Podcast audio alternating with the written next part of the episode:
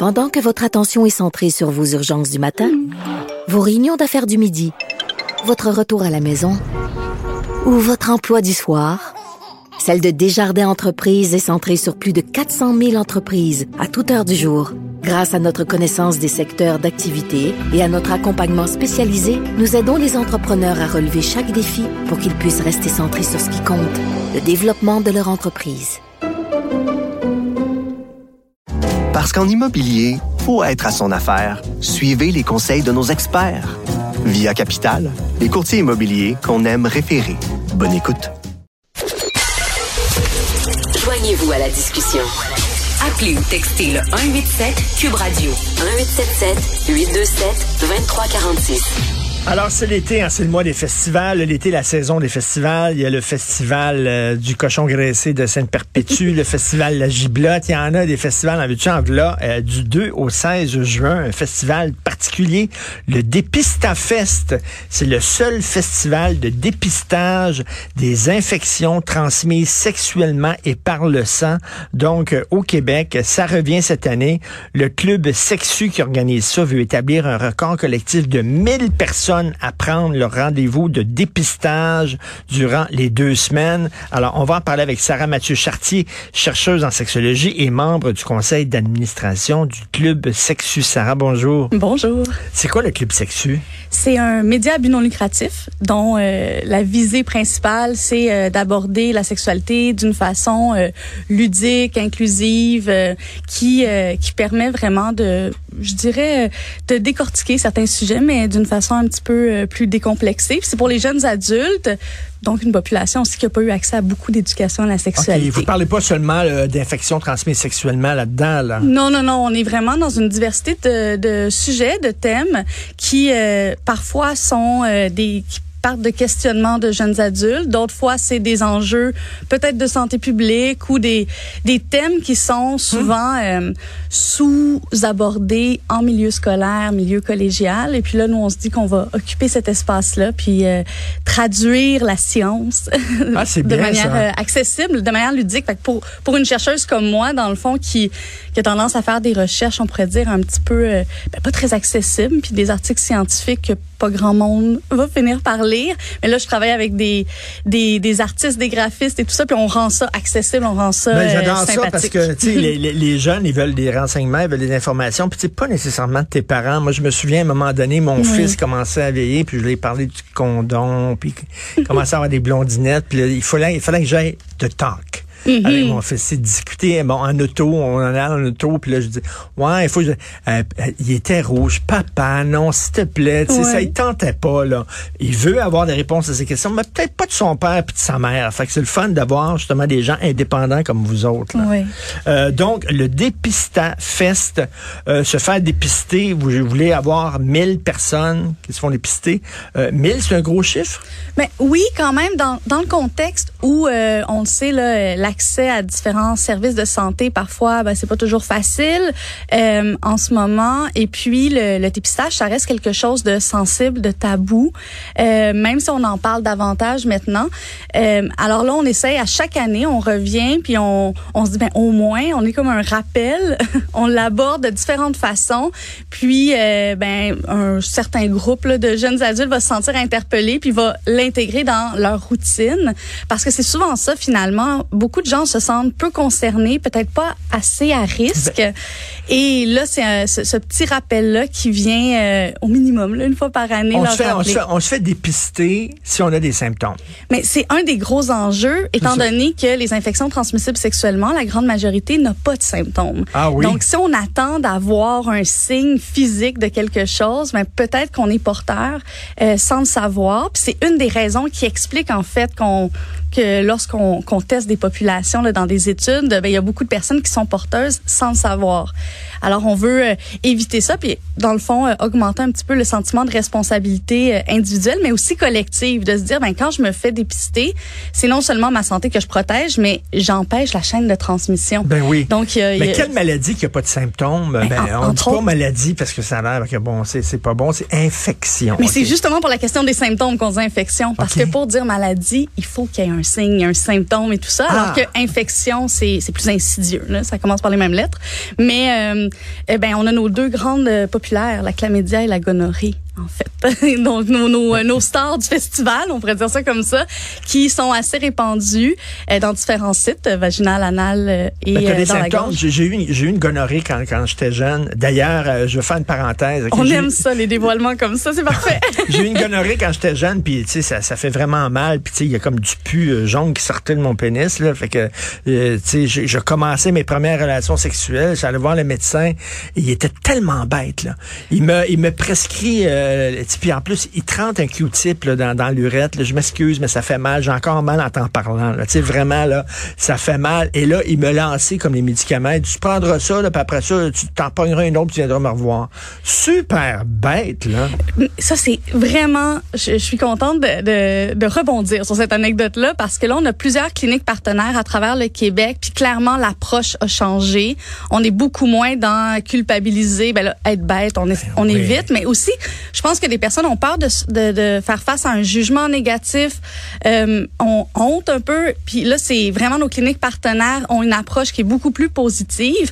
Et le Q-tip, on est, c'est c'est en arrière de nous. C'est vrai? Donc euh, la plupart des tests, c'est davantage des tests liés à, l'urine pour euh, ah, pour. Euh, ça, donc c'est une bonne période pour pogner une chlamydia et voilà, une gonorrhée. voilà, c'est une expérience, je dirais, qui est pas mal plus agréable que ce qui vient d'être décrit. Là. Ça peut rassurer les personnes à la maison là d'aller prendre rendez-vous. Donc, ce que vous suggérez, c'est une fois par année que tu as des symptômes et pas de symptômes, mettons le. Disons que si on arrivait là, collectivement pour les jeunes adultes à aller vers une, un rendez-vous de routine de cet ordre-là, ça serait génial. Évidemment, ça varie d'une personne à l'autre parce que on devrait se dire que la seconde on a un nouveau euh, nouvel partenaire, c'est un bon moment pour aller passer un test de dépistage. Ah, Et ce qu'il faut déconstruire un peu comme idée, c'est que dans notre tête, on a peut-être une, une image de c'est quoi une personne à risque. Puis c'est une personne peut-être qui euh, a plusieurs partenaires ou euh, qui répond à peu importe le stéréotype que vous avez en tête. Alors que là, nous, on essaie de ramener ça, de dire ben, en fait, les chiffres nous montrent que la seconde où on a un nouveau partenaire dans la dernière année, c'est suffisant pour se mettre à risque par respect pour l'autre et aussi euh, pour te protéger Exactement. toi. C'est-à-dire, tu rencontres, mettons, un gars, tu rencontres une fille, un gars rencontre un gars, bon, euh, tu connais pas vraiment la personne, tu commences, tu connais pas ses antécédents, etc. Peut-être qu'elle te le dirait pas lors de ta première date, de la première date. En passant, euh, oui. j'ai eu une gonorrhée, puis ça, fait que là, t'es mieux de te faire euh, tester. Exactement. Puis, on sait quand même que c'est ça reste quelque chose qui peut peut-être être plus difficile à aborder. Puis là, cette année, c'est un peu notre thème, tu sais, c'est de, de faire en en sorte que les gens peut-être y aillent avec leur nouvelle date, y aillent euh, avec leurs ah amis, leurs collègues. Donc, on veut avoir un petit euh, un petit clin d'œil au collectif à travers tout ça. Puis, on, on, a rédigé quelques articles sur notre site internet, sur le dépistafest.ca, qui qui permettent aussi de, ben, qui donnent des trucs pour aborder ce thème-là, peut-être avec une nouvelle euh, personne qu'on a dans notre vie, ou si on a un, résultat positif, parce que ça arrive, ben comment euh, recontacter ses, ses, partenaires pour aborder la question, pour les inviter à se faire dépister? À leur Fait que je pense qu'en donnant des petits trucs comme ça pour aborder euh, des, des, des, exemples de phrases clés là, qui font en sorte que bon, ça, ça peut ne pas être si grave que ça, finalement. Moi, je fais partie d'une génération là, où, euh, où euh, il y avait, la sexualité allait avec les relations amoureuses. Mm-hmm. Il fallait que tu sortes avec une fille pour pouvoir finalement coucher avec, puis tout ça. C'était avant Tinder. Tu comprends-tu? là? moi, moi, à mon époque, on cherchait Mrs. Right. Aujourd'hui, on cherche Mrs. Right Now. Mm. C'est pas vraiment la même affaire, mais, mais donc, d'où l'importance encore de, de te faire C'est sûr, c'est sûr. Puis, euh, mais on a fait des études il y a quelques quelques années sur la question, puis en même temps, euh, ce qui est intéressant, c'est que d'un point de vue de santé publique, en fait, c'est probablement l'amour qui est un des facteurs de prise de risque, parce que c'est justement quand on a un engagement affectif, un engagement amoureux, qu'on a tendance à laisser à laisser aller un mhm. moyen de protection comme le condom, puis se mhm. dire après deux, trois fois, ah, mais je l'aime. Puis là, c'est un signe de proximité, un signe d'engagement. Mais étant donné le caractère asymptomatique, étant donné qu'on sait pas trop à quel point, jusqu'où va l'engagement, puis combien il va durer, mais c'est une, zone, puis une émotion, un sentiment euh, où on a tendance à prendre plus de risques. Donc, oui, c'est quoi le bouton qui revient là, régulièrement, là, que tu peux avoir un bouton sur la lèvre ou sur... Euh, euh ben, il y a l'herpès aussi c'est ça, exactement. Euh, L'herpès aussi, il faut. Herpès, euh, VPH. Sur euh, notre site internet, vous allez trouver là, vraiment un descriptif de chacune des infections transmissibles sexuellement, la proportion de, des personnes touchées. Donc, ça, ça aide aussi à mieux comprendre euh, le, les risques qu'on peut prendre, puis à, à, voir comment on ajuste nos comportements. Mais tu sais, l'être humain, on, on, veut rien parler des choses qui vont bien. Tu sais, quand tu es en couple, par exemple, tu es en couple, tu veux pas commencer mhm. à parler d'un coup qu'on se sépare. Qu'est-ce qui va arriver si on se sépare? qui va avoir quoi, etc. Tu veux pas, tu es dans l'amour. Euh, même chose, tu sais, on veut parler de sexualité de façon ludique, c'est le fun. Euh, je sais pas, les jouets sexuels, les vibrateurs, les positions, les affaires comme ça. Oui, c'est super trippant, puis il faut en parler de ces affaires-là parce que c'est du plaisir aussi, la sexualité. Mais il faut parler aussi de, des, des, infections qui viennent avec, là, oui, des risques. Tout à fait, mais le, en fait, peut-être euh, un des, des, pièges dans lesquels on tombe euh, rapidement, c'est de penser qu'il faut les, les, aborder de façon séparée.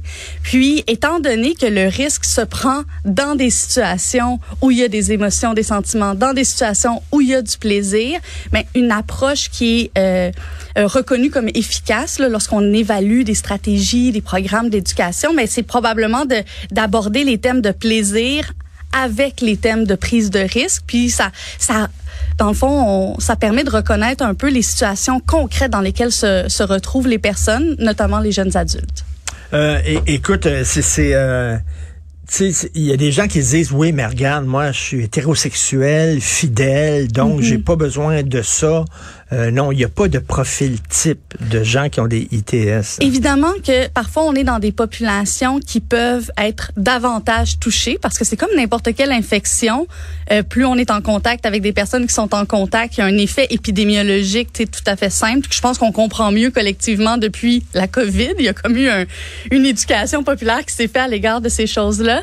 Mais euh, moi, j'ai tendance à, à à promouvoir plus une. On essaye de, de réfléchir aux comportements qui nous mettent dans des situations à risque plutôt que des personnes ou des profils à risque qui ont tendance à nous distancer d'une d'une analyse un petit peu plus lucide là, de, de la situation. Écoute, j'ai une jeune collègue qui vient de m'écrire et elle dit, euh, elle, euh, c'est euh, la, la, plupart de ses amis ont tous eu une ITSS. C'est assez rare dans la gang avec qui je suis une petite fille très correcte, mais bon, elle dit que tu sais, il y, y, en a beaucoup, là, ça circule, puis on en parle peu à l'école de ça. Oui, ben je pense que ça fait partie des sujets qu'on aborde un peu plus en milieu scolaire, peut-être parce qu'on a tendance à, parler plus de la sexualité sur, sous l'angle du risque.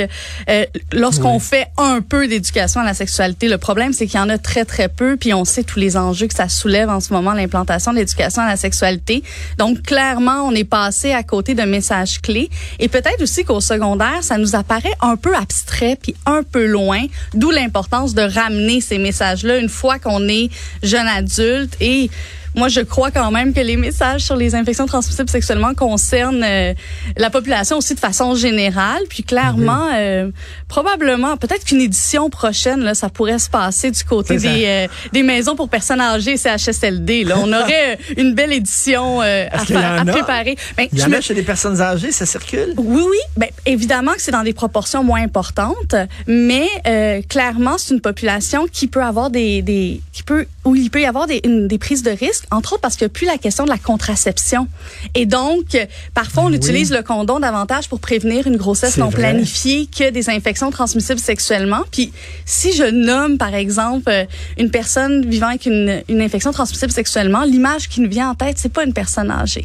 Et donc, on s'imagine pas peut-être que hmm. son nouveau kick, depuis qu'on est arrivé à, la maison de retraite, euh, puisse être porteur de J'ai un ami, j'en fais, j'ai un cousin euh, qui a travaillé à un moment donné dans une maison de retraite. Il dit, Richard, c'est incroyable comment ça baisse là-dedans. Lui, il en revenait pas. Là. Mais c'est toujours... Les, les scripts dominants, ça nous empêche de nous imaginer probablement euh, beaucoup de choses qui se passent, beaucoup d'amour qui se vit. Donc, ça prendrait une campagne avec des personnalités connues, publiques, en disant... Euh, tu sais, parce que des fois, il y a des campagnes en disant, oui, je me suis fait avorter, puis tout ça, là, pour montrer que, bon, l'avortement, c'est pas... Euh, c'est beaucoup plus courant qu'on pense. Ça prendrait une campagne avec des gens connus en disant, oui, j'ai pogné. Là, je vais le dire. Donc, moi, j'ai eu une gonorrhée, puis j'ai eu des morpions. Et ça pique, ça gratte en taboire, des morpions, là, vraiment là, à l'eau. Là. Et euh, donc, quand j'étais... Alors voilà, c'est fait. Donc, euh, Clairement, ça, ça va contribuer à déstigmatiser la chose.